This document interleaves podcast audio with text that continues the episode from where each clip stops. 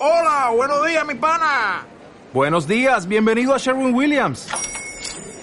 ¡Ey! ¿Qué onda, compadre? ¿Qué onda? Ya tengo lista la pintura que ordenaste en el ProPlus app. Con más de 6.000 representantes en nuestras tiendas listos para atenderte en tu idioma y beneficios para contratistas que encontrarás en aliadopro.com. En Sherwin Williams somos el aliado del PRO. Las 8 de la mañana en Canarias. Caja 7 te ofrece los titulares del día. 76 personas permanecen en el catamarán Ventago Express de Fred Olsen que une la isla de Tenerife y Gran Canaria y que encalló anoche a pocos metros del puerto de Agaete debido a las condiciones meteorológicas severas. El operativo continúa a esta hora y tras dos intentos durante la madrugada no se ha podido desembarcar a ninguno de los 59 viajeros y 17 tripulantes. Una racha de viento fuerte durante la maniobra de entrada a puerto sobre las 8 de la pasada noche fue la que provocó que el buque se saliera del canal de atraque y quedara apoyado en una baja. Así lo ha explicado el director de flota de Fred Olsen, Juan Antonio Liaño, que afirma que dos remolcadores se incorporan en unos minutos al rescate y esperarán a la pleamar para intentar llevar el catamarán a su atraque. entrar eh, parece ser que una racha de viento fue la que le abatió un poco más de lo normal fuera del canal y realmente lo que ha hecho ha sido apoyar con, contra la baja que define el canal de entrada de- del puerto de Agaete. Y ahora lo que necesitamos principalmente es la ayuda de, de una serie de remolcadores que están a punto de llegar alrededor de las siete y media, ocho, y con la marea alta que estará aproximadamente en su punto álgido alrededor de las 8.50, pues procederemos a intentar eh, separarlo Estaremos en unos minutos en ese punto en directo. Un equipo de Canarias Radio se está desplazando hasta el puerto de Agaete para seguir este dispositivo de rescate. Se lo contaremos en los próximos minutos. La borrasca Filomena, que fue la causante de este y de otros incidentes en Agaete, se llegaron a registrar rachas de viento de hasta 90 kilómetros por hora. Hasta 35 vuelos fueron ayer cancelados. En cuanto a la lluvia y registros acumulados en 48 horas superiores a 200 litros por metro cuadrado. En el sur de Tenerife se registraron lluvias más copiosas, las lluvias más copiosas de los últimos nueve años y en Gran Canaria las precipitaciones han dejado ya agua suficiente para abastecer durante nueve meses los riegos agrícolas del sur de la isla. Vicky Palmas, meteoróloga de Radio Televisión Canaria. Son bastante destacables ya los registros que tenemos a esta hora de la mañana, en apenas siete horas, pues hay algunos registros superando eh, en general los 20-30 litros por metro cuadrado, que no está nada mal. Era un registro incluso un poquito más alto que estará, hay que comprobarlo.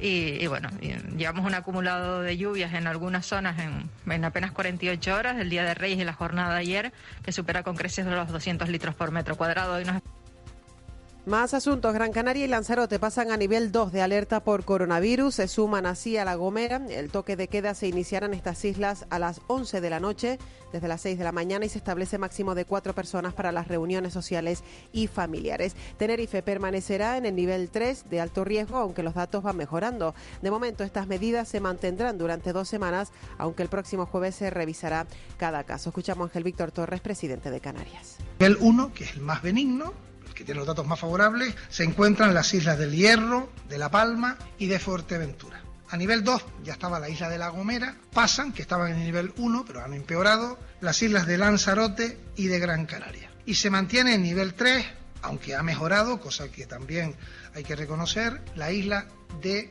Tenerife. Y un incremento de medidas que era previsible en opinión de Leopoldo Cejas, secretario general de SATSE del Sindicato de Enfermería aquí en Canarias. En cuanto a la vacunación, asegura que no es comprensible que un sistema sanitario como el nuestro deje de vacunar en los festivos. Aún así, en Canarias, asegura, solo se ha dejado de suministrar vacunas durante dos días eh, desde que comenzó esta primera fase.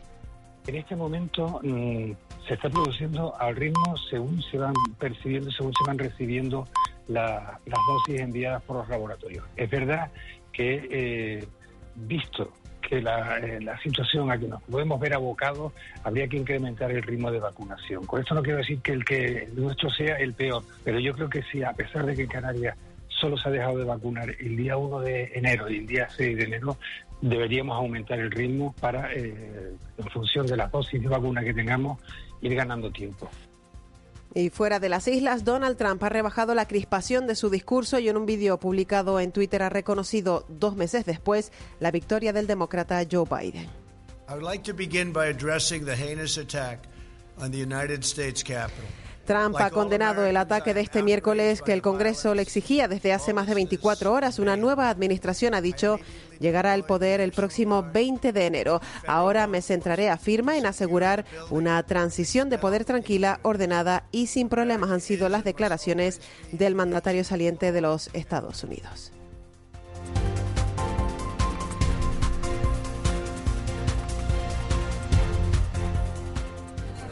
Cosas que pueden ocurrir al ir a pagar. No llevas la cartera, sumas céntimos pero no te da, se te rompe la bolsa.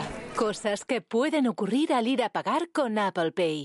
Con Apple Pay, tus tarjetas de caja 7, realizas pagos contactless en miles de establecimientos y webs. Paga rápido, paga con tranquilidad. Caja 7 con Apple Pay. De la noche al día, Canarias Radio. ¿Cuándo empieza la Navidad? ¿Cuándo se encienden las luces de tu ciudad? ¿Con las primeras colas de lotería? No. Este año, la Navidad llega a tus restaurantes McDonald's con el nuevo McFlurry Suchar. Con topping de turrón crujiente y sirope de chocolate con almendras. En estas Navidades, McFlurry Suchar. Solo en tus restaurantes McDonald's de Canarias. La Fundación Caja Canarias presenta la exposición Fotógrafos de la Naturaleza 2020, un recorrido por las instantáneas más espectaculares de este prestigioso certamen. Hasta el 9 de enero no te pierdas esta impactante muestra en el Espacio Cultural Caja Canarias de Santa Cruz de Tenerife. Más información en www.cajacanarias.com. Oye, ¿tú sabes dónde comprar una bomba de aire? Natalia, ella siempre va en bici, pregunta. Muchas gracias. Hay una tienda en la calle Baile. Gracias. Cerraron hace un año, mi niña. Gracias. En Canarias siempre hemos buscado los comercios hablando con la gente. Ha llegado una nueva manera de conectar con tu barrio para encontrar lo que buscas. Por fin lo he encontrado, ¿te lo puedes creer? Descubre Consume Canaria, el mayor directorio online del comercio local. Gobierno de Canarias. De la noche al día, Canarias Radio.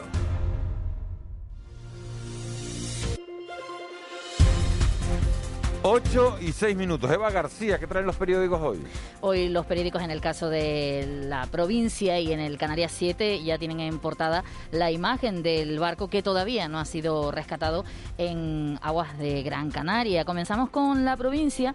A cuatro columnas prohibidas las reuniones de más de cuatro personas y en casa a las 11 las nuevas restricciones en Gran Canaria y Lanzarote. Son las medidas para frenar la expansión del virus que entran en vigor la noche del domingo y duran al menos dos semanas. La imagen en portada de anoche, un ferry de Fredolsen en calle con 75 ocupantes entre las rocas y el pie de foto, el ferry de Fredolsen que anoche zarandeaba por las olas y el viento ante el puerto de Agaete. Por otro lado, en Canarias 7 también una fotografía de portada eh, de anoche del barco, es lo que abre hoy portada de este periódico, en calle Agaete el ferry de Fredolsen y el aumento de casos eleva las restricciones en las islas de Gran Canaria y Lanzarote. En el periódico El Día, dos semanas más de restricciones en Tenerife. El gobierno canario mantiene el toque de queda a las 10 de la noche y las reuniones de un máximo de cuatro personas en esta isla y las islas que suman 292 casos y tres muertos en un día. Y la imagen para la portada, la de un escaparate con un descuento de un 60% en este caso, segundas rebajas, las gangas toman Santa Cruz. En el diario de Visos, Canarias alcanza el récord de contagios activos, más de 7.000. El presidente Ángel Víctor Torres prevé que el jueves esté culminada toda la primera fase de la vacunación en el archipiélago. Titulares dentro de una imagen, la de un globo terráqueo, en este caso con el mapa de, de las islas, sujeto con una mascarilla. Y Filomena, que trae al sur de Tenerife, en este caso se centran en el sur de Tenerife, si bien ha llovido en prácticamente toda Canarias, pero en el sur de Tenerife han sido las mayores lluvias, según este diario, de los últimos nueve años. En los diarios nacionales, El Mundo, los demócratas presionan para echar ya a Trump desahuciado y la imagen de portada es precisamente ese momento en el que se certificaba la victoria electoral de John Biden tras el final del asalto al Capitolio. Y en el país, Estados Unidos, conmocionado, confirma a Biden y empieza a aislar a Trump. Y también la imagen de portada es la de Nancy Pelosi y Mike eh, Pence en la sesión del Congreso que ratificó la victoria de Biden. Todo eso es lo que traen los periódicos hoy. La noticia también, al margen de esa que están en los periódicos, está en Agaete. Más de 70 personas que han pasado la noche dentro del Ventago Express, ese barco de, de, la compañía Fred Olsen y Televisión Canaria a través de, del Buenos Días Canarias, que está ofreciendo imágenes en directo de bueno de esa de esa de ese rescate del barco para que pueda llegar felizmente a, a puerto, no hay que lamentar que no hay que lamentar daños personales. ¿Qué va a ser noticia hoy, Eva? Hoy hay que estar pendiente, además de la información del tiempo, como bien dice, de la situación del barco en Nagaete, de la eh, comparecencia de prensa que habrá a partir de las 11 de la mañana, en este caso hablamos en Madrid, porque estarán los ministros de Sanidad y la ministra de Política Territorial, Salvador Illa y Carolina Darias, respectivamente, que van a comparecer tras la reunión que se está celebrando en estos momentos del Comité de Seguimiento del Coronavirus. Y aquí en Canarias, empleados públicos, en este caso a través del sindicato Intersindical Canaria, convocan una rueda de prensa a partir de las diez y media, en la que se hablará de la huelga convocada a partir del 11 de enero en la Administración Pública de Canarias. El año que empieza movidito, casi tan movido como el mar. Estamos viendo, insisto, esas imágenes en directo que ofrece Televisión Canaria, los servicios informativos de Televisión Canaria a través del Buenos Días, y estamos viendo cómo a la popa de- de- del barco se está acercando una, bueno, pues una, embarcación de, de pequeño tamaño y van, eh, bueno, pues se van eh, llegando eh, algunos miembros para tratar de sacar de esa complicada situación en la que se encuentra el, Ventago Express, que tiene una parte de- del casco semi hundida, ¿no? Podríamos eh, eh, decir. Pero, pero sobre todo lo que se observa es la mala mar que sigue que sigue estando en, eh, en Agaete y que está complicando desde luego estas situaciones de, rescate. Se ve también algún algún pesquero Juanma por la en la parte la que, la que, la que se produce, digamos, esa, esa, ese problema del, del buque y solamente un, un pesquero, bueno, de, del muelle Gaete de, de pequeñas dimensiones es capaz un poco de, de arriesgarse a entrar, digamos, en el, en el brazo de marca y ahora mismo entre el, entre el voluminoso casco del Ventago Express, no olvidemos, 98 metros de eslora, de largo, eh, y las rocas de la costa de Agaete. Es una operación 98 complicada. metros de Lora, 100 metros, para que se hagan una idea, 100 metros tiene un campo de fútbol. Sí, exacto, sí, sí. O sea, no, e- ese, poco, ese es el tamaño, esa es la eslora de- del barco. Bueno, sí, sí, un catamarán de dimensiones pues, pues, pues, pues notables, ¿no? De- Vicky, Vicky Palma, jefa de meteorología de, de Radio Televisión Canaria, estaba en ese plató hace un instante, en ese plató desde el que se están emitiendo la- las imágenes de, de Radio Televisión Canaria. ¿La situación va a mejorar el, eh, el mar en Agaete? Buenos días, Miguel Ángel. Pues en principio eh, sí, un poco a lo largo del día, al menos desaparecerá el viento fuerte, sobre todo a partir de mediodía que, que ha afectado la zona pues en el día de ayer y también la jornada de hoy. Por ejemplo, anoche a medianoche la racha máxima de viento llegaba a alcanzar los 90 kilómetros por hora. Ahora mismo las rachas de viento van bajando bastante, han estado después de medianoche pues entre los 60 70 kilómetros por hora. Y bueno, la última hora, en principio, ya el viento es bastante menor, estaríamos hablando ya de viento de noroeste, ha cambiado a la dirección habitual dominante en esa zona, más o menos, y ya bueno, su velocidad media está en torno a los 15-20 kilómetros por hora y la racha ahora mismo no llega a los 30 kilómetros por hora, pero eso puede cambiar todavía un poquito en las horas de mediodía. Normalmente a mediodía se intensifica un poquito el viento para volver a desaparecer ya esta tarde. Lo que sí que es cierto que Sería bueno, se mantiene esa alerta por mal estado del mar porque oleaje sí que hay, sobre todo fuera del puerto. Sí, estábamos viéndolo y el, el barco está eh, completamente varado. Yo no sé si la palabra es encallado o varado, pero desde luego está apoyado, como decía eh, el personal de Predolcen, sobre las rocas. Y, y bueno, y eso es lo que está complicando la, la- la maniobra y, y lo que está provocando la, la situación de, eh, de- que no se puede acercar a Puerto Vicky. eh, rápidamente, el tiempo que vamos a tener el fin de semana, frío, ¿no? Sí, ambiente de, de invierno, frío, nuboso, especialmente por el norte. Eh, las lluvias irán a menos, pero se van a mantener durante el fin de semana de carácter débil, especialmente en la cara norte, en las islas de mayor relieve, y puede seguir lloviendo también de forma débil en distintos puntos de Lanzarote y de Fuerteventura. Hoy empiezan a bajar las temperaturas, nosotros lo vamos a notar realmente el fin de semana. Por ejemplo, ni mañana ni el domingo, la temperatura más alta de las islas pensamos que puede llegar a los 22 grados en zonas de costa. En medianías no va a llegar en muchos casos ni siquiera a los 16 grados. Eh, Hay una pequeña posibilidad de que si al final las nubes consiguen llegar a la cumbre durante el fin de semana, pues pueda haber algo de nieve. Yo diría que más bien en Tenerife y en La Palma también existe esa posibilidad esta tarde, porque bueno, Filomena, el centro se ha alejado de nosotros, va de camino a la península península, pero todavía va a condicionar aquí el tiempo. Ahora estamos con lo que se llama descarga fría de la borrasca y a lo mejor en esa descarga fría pues llega la nieve, que sería el elemento que nos falta después de la semana que llevamos pues con esta borrasca rondando las islas. Bueno, que llegue nieve, pero no tanta ni tanto frío como, como el que hay en la península. 37 bajo cero en algunos puntos, parecía Siberia aquello. Sí, en la península van a tener a partir de hoy quizás el temporal de nieve en muchos casos histórico.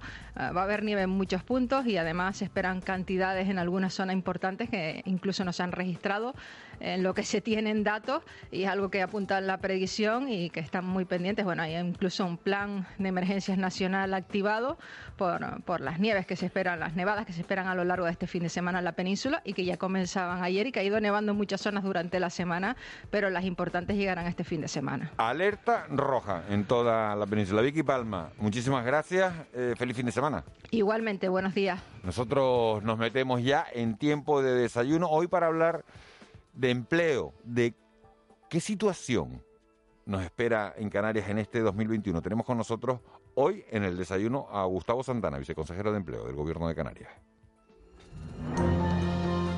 El desayuno.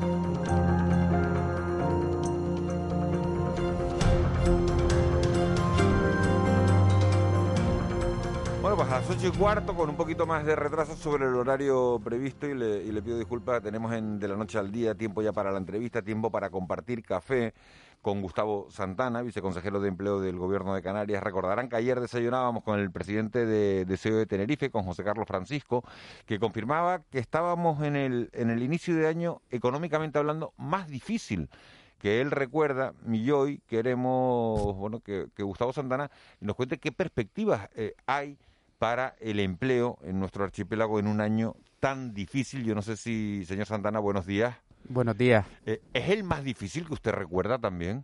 Sí, sí, sin lugar a dudas. Entre otras cosas porque no existe una actividad económica normalizada en base al, al modelo que se ha tejido en las últimas décadas en Canarias, donde el sector servicios tiene un peso muy potente y en tanto en cuanto no existe actividad económica normalizada, especialmente por el comportamiento del sector turístico, la situación no, no, no mejorará. Por lo menos nosotros no tenemos una previsión clara de cuánto puede llegar a esa mejoría.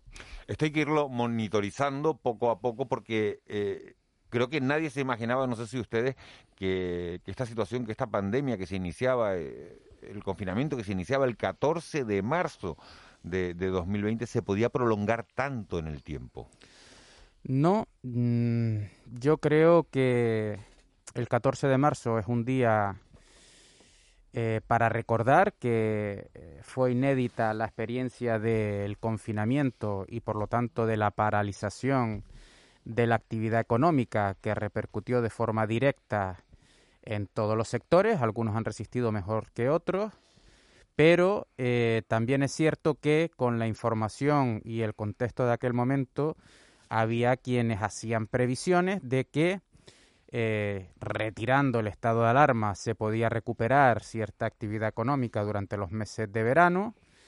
Eh, en, en, algunas conversaciones que yo tuve en aquel momento con los sectores empresariales, incluso llegaron a hablar de que podíamos experimentar un boom turístico, pero lo que está claro que ha marcado desde entonces hasta ahora eh, la situación económica ha sido eh, la crisis sanitaria, en donde yo soy de la opinión que eh, los ciclos económicos están ahí, está una situación inédita, se recuperarán, pero lo que hay que recuperar ante todo y siempre, preservando al máximo la economía a través de los diferentes mecanismos que existen, es la salud, y en tanto en cuanto no recuperamos la normalidad sanitaria, ahí está la, la evolución de, de, los datos, no podemos prever con claridad cómo se va a recuperar esa actividad y en Canarias especialmente el comportamiento de nuestro sector turístico porque esto es una cuestión que afecta a todos los países de nuestro entorno y, y en el planeta y siempre hemos dicho que Canarias tiene una dependencia externa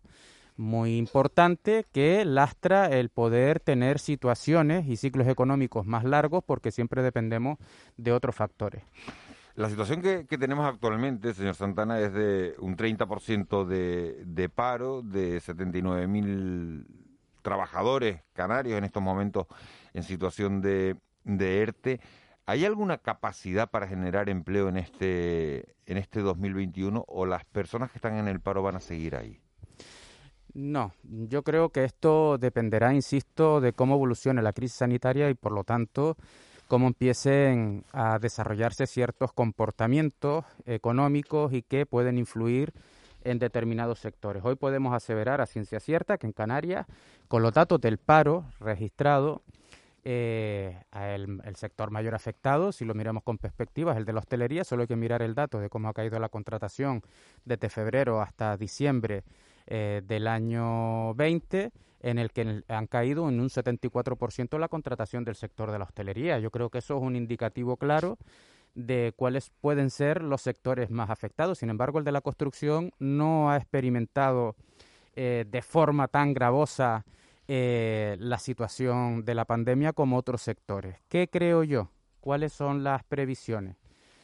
Mm, también me gustaría, y hago un, paréntesis, diferenciar de lo que es paro registrado de lo que es encuesta de población activa, porque cuando hablamos del paro registrado estamos hablando de registro de datos, no estamos hablando de la población activa en general, que va de entre las eh, personas de 16 años hasta los 65, estén registrados en la afiliación o no. Por lo tanto, eh, sepamos diferenciar los conceptos porque yo a veces, y permítame la expresión, escucho Correcto. desde algunos aspectos políticos, discursos que son un poco disparatados y si no somos capaces de analizar bien el dato, no podemos atender eh, con certeza eh, cómo, cuáles son aquellas medidas que pudieran eh, paliar una situación en un periodo de crisis y cómo remontar esa crisis con políticas de estímulo en un futuro. Por lo tanto, yo creo que eh, cuando salga el dato de la EPA, nosotros analizaremos en rueda de prensa posiblemente y conceptualizando correctamente cuál es la situación general con un informe anual del dato del paro y con un informe anual de los datos de la EPA, para que la gente entienda que cuando hablamos de parado no es lo mismo que hablar de desempleados, porque eh, podemos hacernos un lío con esto y eh, yo creo que es razonable explicar las cosas con, con racionalidad, ¿no? Una vez dicho esto, eh, yo creo que hay que ir caminando, hay que elaborar y seguir tejiendo las políticas de protección, especialmente a las pymes y a los autónomos, y cuando podamos, a, medida que se vaya recuperando la actividad a lo largo de este año, una serie de políticas de estímulo a la economía. Aquí el sector público es fundamental. Lo digo porque ha habido un cambio de paradigma, en mi opinión, con respecto a la gestión de la anterior crisis a la gestión de la actual crisis. La anterior crisis, eh, eh, con la excusa de eh, minorar la deuda, se deprimió al sector público y si hoy no hubiera sector público, no podríamos atender de forma tan decidida no solo a los sectores más sensibles a través de la sanidad y la educación y las políticas sociales, sino también a través de la economía y del empleo, porque nuestro propósito durante el año 2020 fue dirigir todas las políticas, en este caso, de empleo a las políticas de contratación a través del sector público y también de renta, porque cuando hablamos de una política activa de empleo, de contratación, también estamos pensando en rentas y por lo tanto en el consumo, ¿no? Pero señor Santana, la, principal diferencia, lo hemos hablado estos días, entre la crisis de 2008 y la que estamos viviendo en estos momentos es que esta vez, afortunadamente, sí va a haber recursos económicos, va a venir un montón de dinero de, dinero de Europa que, que se va a distribuir a través del Estado, van a haber ayudas y el miedo que hay es no, ya no dónde se invierte, sino si va a haber capacidad para gestionar todo eso. Efectivamente, pero esa ¿Hay capacidad administrativa para gestionar todo esto? Eh, en estos momentos eh, lo que se están articulando son los mecanismos de cambios normativos para poder agilizar los procedimientos incluso de contratación de personal si hiciera falta a la hora de la tramitación de los expedientes administrativos. Y estoy hablando de todas las administraciones públicas no solo del gobierno de Canarias, porque hay muchas otras eh, eh, administraciones públicas que tendrán que gestionar estos recursos. Pero permíteme un detalle. La única diferencia con la crisis anterior no es solo que hayan existido recursos de la Unión Europea, es que en la anterior crisis, por ejemplo en Canarias, hubo una fase de expansión económica desde el año 2011 y ahora estamos en un cero turístico. Por lo tanto, hay una diferencia sustancial en cómo gestionar la anterior crisis y cómo gestionar esta. Por eso es tan importante, por ejemplo, los expedientes de regulación de empleo con carácter temporal, porque lo que se tramitaba desde el 2011 hacia adelante, con la reforma laboral del 2012 especialmente, eran expedientes de regulación de empleo con carácter extintivo. en una situación, insisto, en Canarias, de fase de expansión económica. Si comparamos los datos del paro de este mes con una, eh, eh, mirando la serie histórica, el peor dato del paro en Canarias se produce en mayo del 2013, en fase de expansión económica. Claro, hay quien ahora pretende sumar los datos de los empleados que están en ERTES, que están en suspensión de contrato, no en situación de extensión de contrato. Tendremos que centrar los esfuerzos en recuperar esos trabajadores. Viceconsejero, buenos días. Eh, y además de los ERTE, que básicamente es una medida articulada del Ejecutivo Central, muy, muy necesaria y, y muy positiva desde el punto de vista del mantenimiento de las rentas, de rentas para los trabajadores, eh, ¿qué medidas está tomando su departamento en concreto para, digamos, mejorar la, la empleabilidad, para eh, conectar mejor eh, las fuentes de trabajo aún disponibles con, con, con estas personas, porque hablamos mucho de, de las medidas del gobierno central, pero bueno, las comunidades autónomas también tienen sus competencias en, en materia laboral. Sí, en- en, eh, a través del Servicio Canario de Empleo, lo que hemos diseñado en el último año ha sido eh, ofertar a través de lo que se llaman los, pre- los PFAES, Plan de Formación con Alternancia en el Empleo, es decir, recualificar a trabajadores conjuntamente con el resto de agentes cooperadores, dando una formación, preparándolos para el, el- nuevo escenario que se va a abrir mm, con mayores eh, capacidad de empleabilidad futura sobre los sectores emergentes que están apareciendo a través de la, eh, de la transición ecológica, la economía verde, la digitalización de la economía, etcétera, etcétera, donde hemos destinado a través de esos eh, PFAE una cantidad pues muy importante de recursos. Eh, pongo ejemplo, 11 millones de euros que hemos tenido que reconducir de fondos europeos que estaban ahí, que serán muy complejos, para un plan de empleo eh, eh, para atender a aquellos municipios que, sobre todo de afluencia turística, en los que había caído drásticamente eh, el empleo. A través del Plan Integral de Empleo de Canarias, casi 42 millones de euros que iban destinados, pues yo qué sé, 20 para los planes de empleo social, donde los ayuntamientos además incorporan otra serie de recursos para contratar a sectores que están en situación de especial vulnerabilidad, eh, parados de la- de larga duración, personas que están en situación eh, de exclusión social. Todo eso son rentas del trabajo también. Eh, buenos días, señor Santana. Eh, 311 empresas eh, multadas por fraude en los ERTES el año pasado, según publica hoy la prensa. ¿Es mucho? ¿Es poco? Hombre, comparativamente hablando, cuando se han tramitado 32.000 ERTES en Canarias, el porcentaje es pequeño, pero lo relevante yo creo que hay quienes todavía piensan que esto es una broma. Y aquí se están dirigiendo muchos recursos públicos, especialmente para proteger a esas empresas y para proteger a los trabajadores. El fraude que más se ha dado ha sido quien, sabiendo que existía la capacidad de la tramitación de un ERTE de fuerza mayor en marzo del año pasado, y sabiendo que son expedientes que no requieren negociación previa eh, con los sindicatos, aprovecharon para eh, introducir en sus plantillas a personas trabajando para que después estas personas pudieran beneficiarse de las prestaciones por desempleo. Pueden ser familiares, pueden ser de todo. Ahí está eh, la situación y a mí me parece gravosa. Lo que sí hay que destacar es que los mecanismos de, de dotar de garantías, porque todo esto se tasa, hay datos, eh, la inspección de trabajo ha podido actuar donde eh, se ha dado este tipo de fraude y yo creo que esto es un llamamiento generalizado para que otras empresas, afortunadamente muy pocas, no sigan buscando recovecos para eh, aprovecharse de la cantidad de recursos ingentes que estamos dedicando eh, a esta crisis. De verdad, una de las frases, eh, señor Santana, que más, que más hemos oído eh, en el último año es que en esta crisis no va a quedar nadie atrás.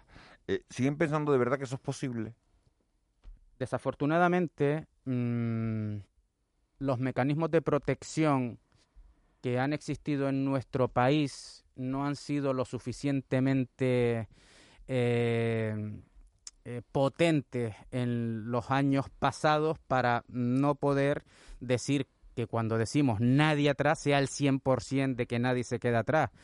En, en España y en Canarias especialmente siempre ha existido eh, grandes bolsas de exclusión social. ha existido un tejido productivo donde el 97-98% está conformado por pequeñas y medianas empresas, especialmente por micropymes, pymes, que son las que han tenido eh, menor capacidad de llegar a esta crisis con espaldas económicas suficientes y posiblemente se hayan perdido un porcentaje pues determinado de, de, de, pymes que no han podido resistir esta situación de crisis.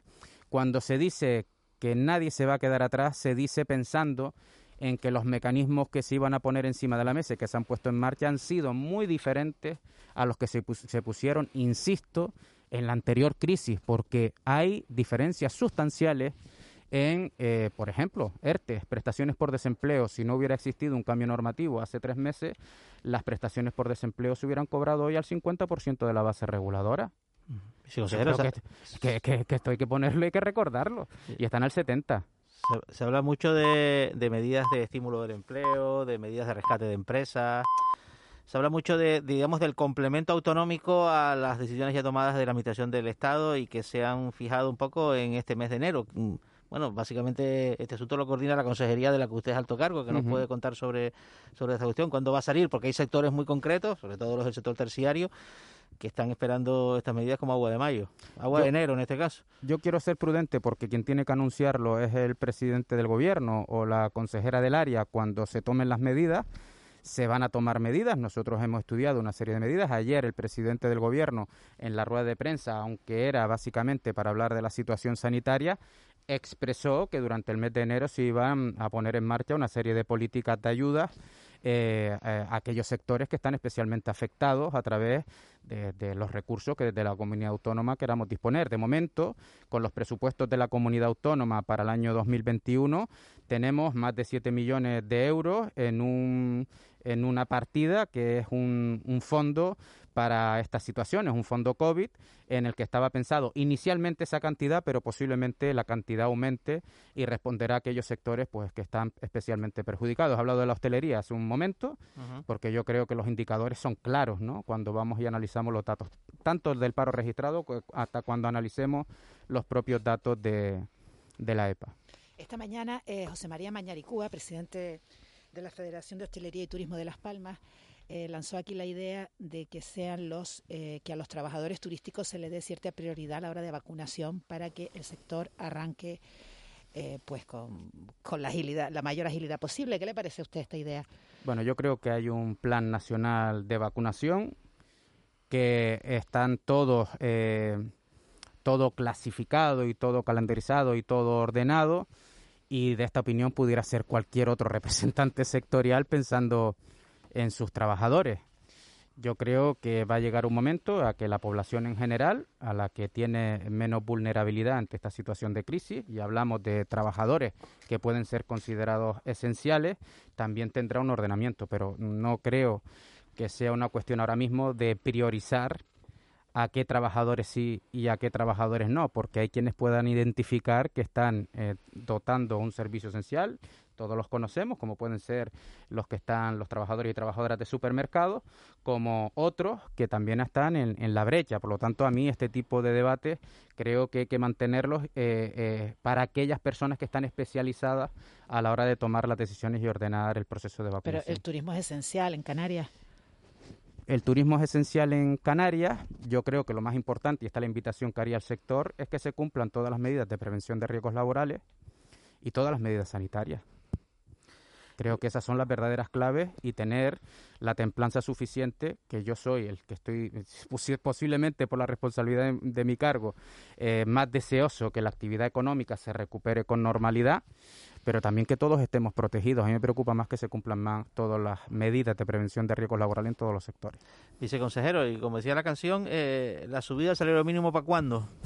Lo importante es que la subida del salario mínimo se va a establecer, porque va a haber legislatura para rato, eh, en lo que marca el 60% del salario medio de la Unión Europea, es decir, en torno a 1.200 euros. Ya me hubiera gustado, aunque nos pilló la crisis por medio, que se hubiera cumplido todos los requisitos establecidos en el acuerdo, en el último acuerdo de empleo y negociación colectiva que establecía que todos los salarios mínimos al finalizar el año 2020 estuvieran establecidos en 1.000 euros, ¿no? Pero bueno, Nos ha pillado la pandemia por medio y yo creo que será una noticia importante cuando dentro de dos años y medio podamos decir que hayamos alcanzado el salario mínimo al 60% del salario medio de la Unión Europea, tal y como marca la Carta Social Europea. Eh, viceconsejero, y los jóvenes que, que fueron atrapados en la anterior crisis ahora vuelven a estar atrapados, me refiero a un, a un- a un ámbito de edad, pues. sabe Esa, que esa es la gran calamidad. Yo creo que eh, la población juvenil, aquellos que aspiran a tener un puesto de trabajo, tenemos que dar garantías y aquí tendríamos que estar hablando de la reforma laboral, de empleabilidad con estabilidad. Y yo creo que ese es el gran reto, el gran reto. Los proyectos de la Unión Europea sobre todo inciden y enfocan a dar garantías a la población juvenil a la hora de la consecución de un empleo, pero no conseguiremos nada porque los jóvenes son los primeros que tienen eh, sobre sus espaldas, al igual que las mujeres, un abuso de la temporalidad y de la parcialidad en la contratación. Esos son datos constantes y en tanto en cuanto no seamos conscientes, ahora nos, nos entraremos en el debate de los expedientes de regulación de empleo, que se van a prorrogar sin lugar a dudas, aunque haya todavía quienes pongan en duda ¿Hasta, de cua- que ¿Hasta cuándo? Yo entiendo, y esa es la posición que yo he mantenido siempre, y esto es un debate que tendrán que tener los negociadores, que la prórroga de los ERTE de causa de fuerza mayor tienen que estar vigentes hasta que termine la pandemia, porque todavía estamos arrastrando las causas de fuerza mayor. Esa es mi posición. Eh, hay quienes todavía le quieren poner vallas al monte y, y no he sido yo precisamente, han sido partidos políticos y sectores empresariales. Hasta finales de abril, hasta finales de julio, hasta final de diciembre, bueno, hasta el tiempo que sea necesario y haga falta que sea el que dure la pandemia. No entiendo por qué estas posiciones de ponerle un tiempo límite a las herramientas que funcionan bien. Porque el gobierno se los ha puesto. Pues no, pero han sido los negociadores. Han sido los negociadores, que han sido los negociadores que han dicho hasta el 31 eh, o hasta final de abril. No ha sido, no ha sido el gobierno. El gobierno ha transitado, así lo dicen los reales decretos, y querrán seguir transitando, imagino, y fijarán una fecha o no. Puede existir otro tipo de cláusula. Pero la clave está en cuando se terminen, y esto sí es un mensaje claro que yo he mantenido siempre, cuando se terminen los ERTE de fuerza mayor, vendrán otro tipo de expediente. Y habrá que definir, con la libertad eh, que se quiera tener dentro del marco normativo, si quieren ir a los expedientes de regulación de empleo con carácter extintivo o a otro tipo de expedientes temporales de empleo. Porque hay, ¿eh? Y siempre han existido, no es como algunos decían que es que los expedientes, los ERTE los inventó la reforma laboral del 2012. Eso no es verdad. Eso no es cierto, eso lo he escuchado yo en el Parlamento cuando he ido a comparecer de partidos políticos que están en la esquizofrenia de que ahora reconocer que los ERTES han sido el mejor mecanismo para poder transitar cualquier crisis, especialmente esto, pues les cuesta, tendrán que reconocerlo. Ahora, que no pierdan las mañas, como les he dicho, sigan apostando por los ERTES. Estamos hablando con Gustavo Santana, que es viceconsejero de empleo de- del gobierno de Canarias. Llevamos prácticamente 26 minutos de, de entrevista. Eh, señor Santana, ¿se atreve a que Raúl García le arranque el titular de la entrevista? Venga, claro. Voy a ello. Señor Santana, muy buenos días. ¿Cómo le va la vida? Buenos días, podría ir un poquitín mejor. Sí, que ha fallado, ¿qué le falta? Que la gente esté un poquito mejor y que haya salud, sobre todo salud. Bueno, no se preocupe que eso... Y también que haya un poquito de sensibilidad con la inmigración, aprovecho para decirlo también. Dicho queda. Lo que pasa es que tengo que decir una cosa y se lo digo a la cara, y es que me ha decepcionado usted muchísimo, se lo tengo que decir. O sea, se me ha caído un mito con usted, se lo tengo que reconocer. Bueno, eso no está mal tampoco. Los mitos me- no suelen ser buenos. Bueno, me preguntará por qué o no quiere preguntarme. Sí, hombre, ¿por qué? ¿Sabe qué pasa? Que yo le recuerdo en su etapa de sindicalista y era usted un radical, me encantaba oírle. O sea, era, era, usaba coletillas, se enfadaba usted con todo. Ahora lo veo. No, estaba enfadado al final. ¿eh? Al No, final, oye, porque ya venía a entrar yo, porque ya sabía, que venía enfadado, ¿eh? No- no te que estaba tranquilo, ¿eh? No, pero Sabía yo- que venía. Pero claro, me estaba oliendo ahí, eh, eh, ¿qué le ha pasado? Le, le ha definido, no voy a decir que es mi compañera María Domenech, no voy a decirlo, casi como Bambi, en la etapa que está ahora. O sea, imagínense qué No, cambio hemos visto nosotros. yo- ¿Qué le ha ¿sabes? ocurrido? Pues que mira, que cuando entré en la antena decían que me iban a invitar a un café y todavía estoy esperando. Eso es lo que sucede siempre. Ahí lo café. tienes, Miguel Ángel, ahí lo tienes. Es Al verdad. final acabo alcanzando yo, porque vamos, No, no, no, no. vamos, O sea- voy a mover, vamos, Roma con Santiago El para que le lleguen en- hasta, hasta unos corazones de Colomar, En el que, en el que es de lo segundo mejor que hay en café. Gran Canaria. O sea, usted Sí. pedía, eh, claro, es que está buena esa porque si con café usted se hubiese eh, Venido arriba. alterado más, claro. Vaya, hombre. ¿Se ha Pues habrá que doparlos, ¿no? ¿Le, ha dulcificado el gobierno, eh, Gustavo Santana? Seguramente, ¿no? No, lo que pasa que yo creo que ¿O lo ha enfurecido más? Hombre, yo creo que ahí como en todas las casas, cosas que hay cosas que te enfadan un poquito más, otras menos. No, pero, Gustavo, se calentaba usted como sindicalista, vamos a ser sinceros. No, y todavía usted- me cabreo, ¿eh? Pregúntele usted. El último si cabreo no- suyo, ¿cuál ha sido, políticamente hablando? El último que usted, Dios, que los cojo y los... ¿Cuál? Ese de, de- No, de pero- pensarlo y no pero decirlo. bueno, eh, es que si lo digo, te, está- te- es que yo vengo a buscar el titular, que me pagan por titular conseguido, señor Santana, así que échele una mano a mi ¿Sabes hijo qué que pasa? come. Que yo hablo con Fomente mucha el empleo porque se va, es que se va a quedar sin trabajo, Raúl. Por eso, o sea, O un titular y, uno más que se mantiene un mes El más trabajando. cabreo es que haya quien haya querido poner encima de la mesa que en la nueva negociación se tenga que quitar- se tenga que eliminar eh, la cláusula de mantenimiento del empleo. Eh, vamos a ver, si quieren romper los consensos que lo pongan, pero a mí me parece que, que es un error. Y lo está diciendo aquí. ¿Se lo ha dicho usted la cara a la persona o no? Se lo he dicho, sí. ¿Y qué le dijo? A sectores empresariales, bueno, no, no responde. Yo es que a veces eh, ustedes tienen que entender que también eh, yo tengo que administrar eh, tiempos, formas e intentar aglutinar consensos. Y hay cosas que digo en privado con mayor ahínco y cosas que en los procesos de negociación la gente sabe qué es lo que pienso, pero... eh, Está siendo sí. listo, Gustavo, Miguel Ángel. ¿eh? O sea, está haciendo, está sabiendo todo. Mira la música que le hemos puesto de fondo, para que usted ya empiece el fin de semana. ¿Hay, una tasa de paro razonable para acabar el año eh, en esta comunidad autónoma, señor Santana? ¿Qué tasa de paro le parecería razonable? Yo creo que esa pregunta uf, es que para mí ya las tasas de paro venían siendo muy altas en Canarias. O sea, mientras nosotros no avancemos hacia una economía más sostenible, donde el empleo sea el verdadero motor, motor de esa economía sostenible, en Canarias no habrán tasas de paro razonables. Esa Siempre han sido altas. sin café. Buenos días, soy Marita Escarlita de las Palmas de Gran Canaria. Ángeles, un beso muy grande, mi niña Buenos días, canaria. Marita. Feliz año. Feliz año, Juanma Betancourt. ¿Cómo estás, Marita?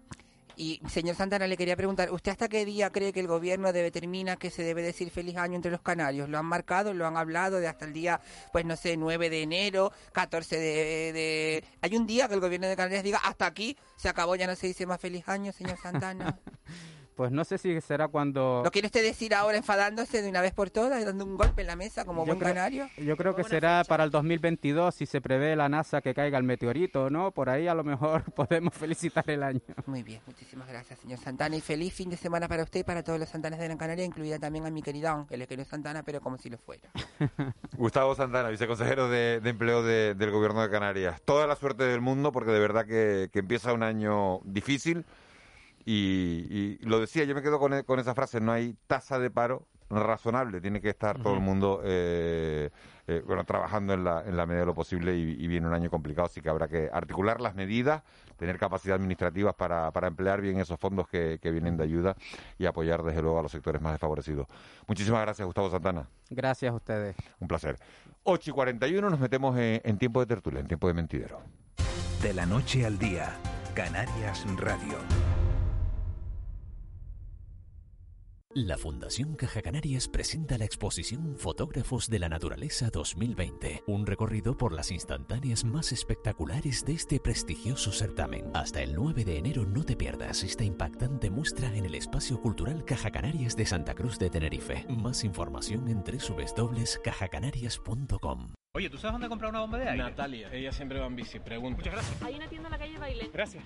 Cerraron hace un año, mi niña. Gracias. En Canarias siempre hemos buscado los comercios hablando con la gente. Ha llegado una nueva manera de conectar con tu barrio para encontrar lo que buscas. Por fin lo he encontrado, ¿te lo puedes creer? Descubre Consume Canarias, el mayor directorio online del comercio local. Gobierno de Canarias. De la noche al día, Canarias Radio. El mentidero. 8 y 42, siguen con nosotros, tiempo de tertulia, tiempo de mentidero, siguen con nosotros Juanma Betancourt y Ángeles Arencibia se incorporan dos personas muy queridas, yo las quiero mucho por lo menos, a una a la noche que es Dani Suárez. Buenas noches, Dani. Buenos días. Ah, buenas noches, bueno, buenos días. Ah, A Dani Suárez lo vi fuera, fuera de plano porque es el coordinador, editor de, de, de Fuera de Plano, que por cierto no he mirado el dato de audiencia que tuvo que tuvo ayer, que esto nos marca mucho a la gente de la tele. y a otra persona que quiero mucho y que conozco hace más tiempo, bastante más tiempo que a Dani Suárez, se llama Chicha Rosarena. Eh, Chicha, buenos días. Buenos días, Miguel Ángel. Yo también vi anoche a Dani Suárez, que conste, ¿eh? Y además lo vi completo el programa. Y te voy a decir una cosa. Tú estás hablando de lo de la, digamos, la, audi- mm, bueno, la audiencia que ha tenido el programa. Bueno, pero eso no nos importa porque si nos queda bonito el programa espera, no nos espera, espera. importa. Un, pu- un puntazo tremendo lo lo del cambio de hora anoche. Creo que era solamente para anoche, pero un puntazo tremendo. Vamos, no tiene ni punto de comparación. A hacer el programa a las nueve y cuarto, porque no Claro, teníamos una claro. hora menos. Claro, Y- a las nueve y veinte empezaron y terminaron a las once y pico, Claro, con lo cual, además, con la noticia por medio de lo del Fast Ferry de Fred Olsen y demás, pues oye, muy bien. La verdad es que se Chicha, debería de, de asentar en ese horario. Ah, eso vamos a ver, vamos a hablarlo con la dirección de la cadena porque a nosotros nos interesa, ¿eh? ¿Verdad, Dani? Maravilloso, maravilloso. Sería maravilloso. Vamos a hablarlo con la dirección de la cadena. Chicha, me lo has puesto a huevo, estaba diciendo, porque me has hablado de, de que dimos la noticia en fuera de plano de- del trabajo que estaban haciendo los servicios informativos de Televisión Canaria para ofrecer la última hora de, de- del Fred Olsen, del Ventago Express, y precisamente en Agaete acaba de llegar allí eh, Raquel Quiñones, nuestra compañera de los servicios informativos. Raquel, muy buenos días. Buenos días. ¿Y Sí, qué- acabo de llegar, como dices. ¿Y qué situación te has encontrado? Bueno, pues eh, seguimos eh, a la espera. Eh, eh, acabo de ver el catamarán, se ve claramente, por, ya comentabais antes lo grande que es. Bueno, pues está eh, aquí, para que la audiencia se haga una idea, está a pocos metros de donde estaba el dedo de Dios. Así que, bueno, pues eh, eh, muchos vecinos eh, han venido hasta aquí, hasta donde el muelle viejo, para, para observar lo que ha ocurrido. El barco está amarrado con cabos al, al muelle y están los servicios de emergencia esperando que lleguen los remolcadores para comenzar con, con el rescate de ese barco. Así que de momento eh, lo que hay es una espera, esperando que lleguen esos remolcadores. Hay barcos de salvamento marítimo eh, marítimo, eh, en los alrededores, pero de momento nada más. ¿Y hay, hay, fami- hay familiares esperando a, a- a que desembarquen las personas que han pasado la noche a bordo? Miguel Ángel, no me ha dado tiempo todavía ni siquiera pues a preguntar. Eh, Voy a, eh, ahora iba a preguntar porque, eh, como digo, hay varios vecinos. Sí que sé que hay al- algún vecino de, de algún pescador, pero ahora vamos a Mi madre, preguntar. Raquel, no te preocupes que mi madre me lo dice, que soy muy impaciente. Y, o sea, que co- coge, coge todo el tiempo del mundo y nos volvemos a hablar en un ratito, ¿te parece? Perfecto, muy bien. Bueno, Hasta luego, adiós. Vale, y voy dando los datos. Dani Suárez nos van a tener que dejar a la hora que dice Chicha, ¿eh? 5,2 de share, 37.000 espectadores. Fantástico, fantástico, las cosas como son. En, pra- en prime time, un datazo. Claro, Eso- sabes que eso- eso es un Miguel, la diferencia, la diferencia es bestial. De poder ver el programa completo a tenerlo que ver solamente parte, porque claro, la Pues Paco gente día Moreno va a tener un problema ¿eh? con el hora menos. No, no, no. Yo pienso, yo pienso que bien asentado, ya verás que sí. Y me has hecho gracia porque dice que eres muy impaciente. Bueno, con Gustavo Santana ha sido muy paciente porque chiquita entrevista y encima no le habían llevado el café. ¿Qué fue lo que no O te gustó? que- ¿Qué fue lo que no te gustó de la entrevista? No, no, me refiero que, bueno, que ha sido una entrevista larga, larga, larga. Creo que, que alguien de producción te estaba diciendo que cortaras ya porque nos quedaba poco Pero- tiempo para la tertulia. ¿Pero se va a generar empleo chicha en Canarias? ¿Hay posibilidades de generar empleo en Canarias? ¿O los 280.000 parados que tenemos, las 79.000 personas que están en ERTE, se van a quedar todo el año así? Te voy a decir una cosa, a mí me preocupan las setenta y pico mil mm, de entrada del ERTE, porque mal asunto que esas también se vayan al paro total, ¿eh? Ojo, porque las del ERTE al fin y a la postre están cobrando un 70% de su sueldo y bueno, menos da una piedra, ¿no? Pero tú te imaginas, Miguel, Ángel, eh, esto, Dani, Juanma y todos los que nos estén oyendo, imagínense que también esos setenta y pico mil fueran a un ERE, no a un ERTE, ¿eh? Bueno, Eh, cu- solo con eso. A tu pregunta muy Solo, concreta... solo pueden, solo pueden ir a leer, solo pueden ir a leer en el caso de eh, De que concurso- tengan las condiciones no, de que de, reúnan... de concursos acreedores de la empresa. Sí, o sea, los sí, sí. compromisos firmados por la patronal, por los sindicatos y el gobierno central obligan, como estaba diciendo Gustavo Santana hace unos minutos, al mantenimiento del empleo cuando estás en un ERTE, salvo en el caso de que la empresa entre en una situación pues prácticamente de insolvencia, en cuyo caso pues lógicamente pues el empleo se destruye. La cuestión es cuando se acaben los ERTE y las empresas tengan que empezar a funcionar por sí mismas o, o tengan que coger toda la actividad que, que habían dejado en suspenso, a ver a ver cómo, cómo arrancan, ¿no? Sí, Porque pero a la habrá pregunta algunas que me ha hecho situaciones... mi- a la pregunta que me ha hecho Miguel Ángel Dasguani, eh, claro que se puede crear empleo. Anoche, sin ir más lejos, en el programa Fuera de Plano, acuérdate que creo que fue Wendy Fuente, entrevistaba a un portugués que decía que tenía previsto irse a Brasil, sin embargo vino a Canarias, se afincó aquí para hacer teletrabajo. Bueno, el teletrabajo en su momento va a ser una salida y bueno, también hay que reconocer que tendrá que ayudar, entre otras cosas, a que la gente pueda trabajar de una u otra manera. Con lo cual, generar trabajo, claro que se puede generar.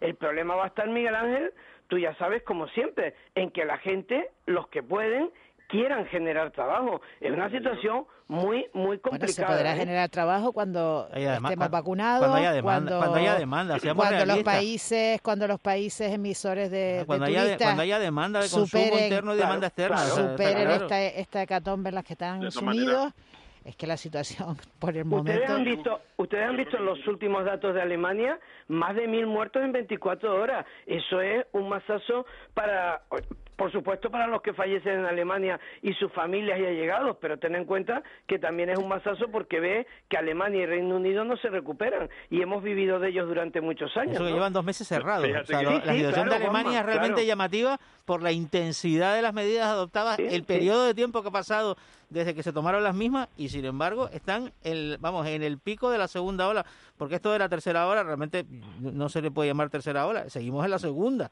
porque no se ha producido una situación Ayer de decía, ayer decía en el programa el epidemiólogo exdirectivo de, Sí, de sí, la López Mundial de la Salud. Acuña. Y Acuña, López Acuña que estuvo que va a haber tercera ola y va a ser peor que la segunda. Y yo no sé si es la segunda o la Pero yo tercera. que la- estamos- el- yo el- diría que estamos en la segunda aún. En la segunda Porque no hemos caído. Sí, es Y como mira- la segunda ola, sí, la, la, la, la segunda parte de la Se- segunda. Seguimos en la cresta de la ola. Y, si, y si yo antes te ponía a ti, como tú dices, a huevo el tema de anoche y demás, tú acabas de sacar un tema, el de López Acuña, luego además secundado por Basilio Valladares y demás, que me encantó, personalmente me encantó, porque qué...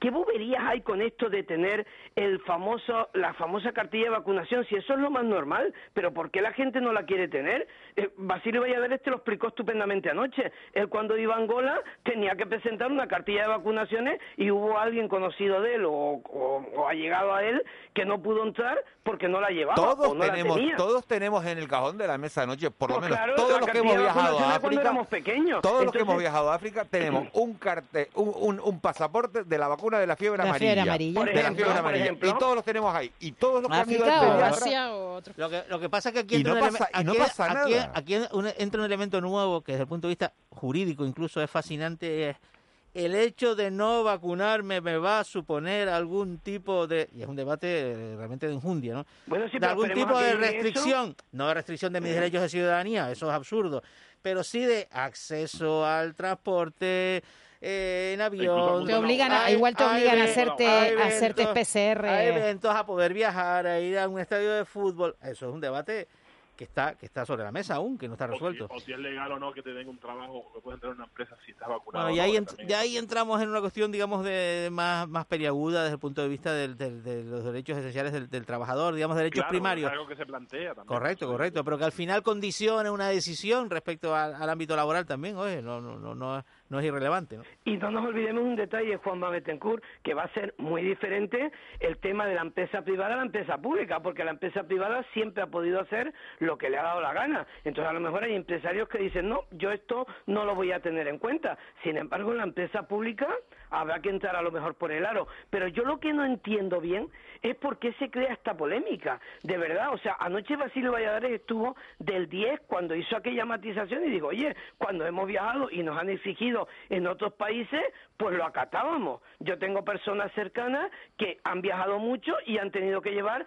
su cartilla de vacunación. Y vacun- Mira, hay, Ya, hay, pero- esta- hay estadísticas que, que dicen que nueve de cada diez habitantes de los países empobrecidos no serán vacunados en 2021. ese Yo es creo un que aquí está, aquí está verdaderamente una de las cuestiones importantes y trascendentales de esta operación de vacunación. O sea, el hecho de que haya una parte de la población, mira, el 14% de la población los países ricos controlan la mitad de las vacunas disponibles y solo representan el 14% Ah, no, de la población que so- que mundial. somos unos Y privile- que somos unos privilegiados, Ángeles, hasta y- la segunda parte, Juanma, hasta que no eh, la vacunación no se generalice, pues eh, eh, esto no estará esto no estará controlado, claro ¿no? que El no- coronavirus seguirá circulando. Que en 2020, en 2021 se va a vacunar el 20% de la población. Nos mundial, estamos vacunando entre al ritmo, adecua- al entre ritmo adecuado. Al ritmo adecuado. ¿Ustedes parece, les parece normal que el día 1 y el día 6 no se haya vacunado a nadie? No, no te parece normal porque estamos en una situación muy especial y el día 1 y el día 6, aunque sean días, fechas muy señaladas y especiales, vamos a utilizar, reutilizar otra vez este término, había que haber trabajado y había que haber vacunado a la gente, igual que se estaban vacunando desde el domingo 27 de diciembre. Porque la apertura de las vacunas, recuerden, y si no me corrigen, se hizo el domingo el 27 de diciembre, 48 horas después del día de Navidad. ¿Por qué va a haber que parar en festivos? digamos, y en, fe- en, en domingo, etcétera, etcétera. Pues no hay que parar. Mira, si viendo la botella medio llena, viendo la botella medio llena, déjame decir una cosita, eh, oye, que te- estamos vacunando y, y esta, esta pandemia empezó eh, eh, hace unos meses. No, hace O sea, meses que- no, ya que- hace un año. Bueno, hace un año, pero son meses, son meses, bueno, antes, son claro, meses, sí. 12 meses, pero, Mm. pero, pero los tiempos son realmente súper acelerados. Ahora supuesto, estamos pidiendo que se acelere en la en la, en, la, en la aplicación de las vacunas, por supuesto. No. Ahora hay que, y como decía el eh, Conrado Domínguez, ahora hay que entrar en velocidad, coger carrerilla, ¿no? Decía él, creo que el ministro utilizaba la expresión entrar en velocidad de crucero.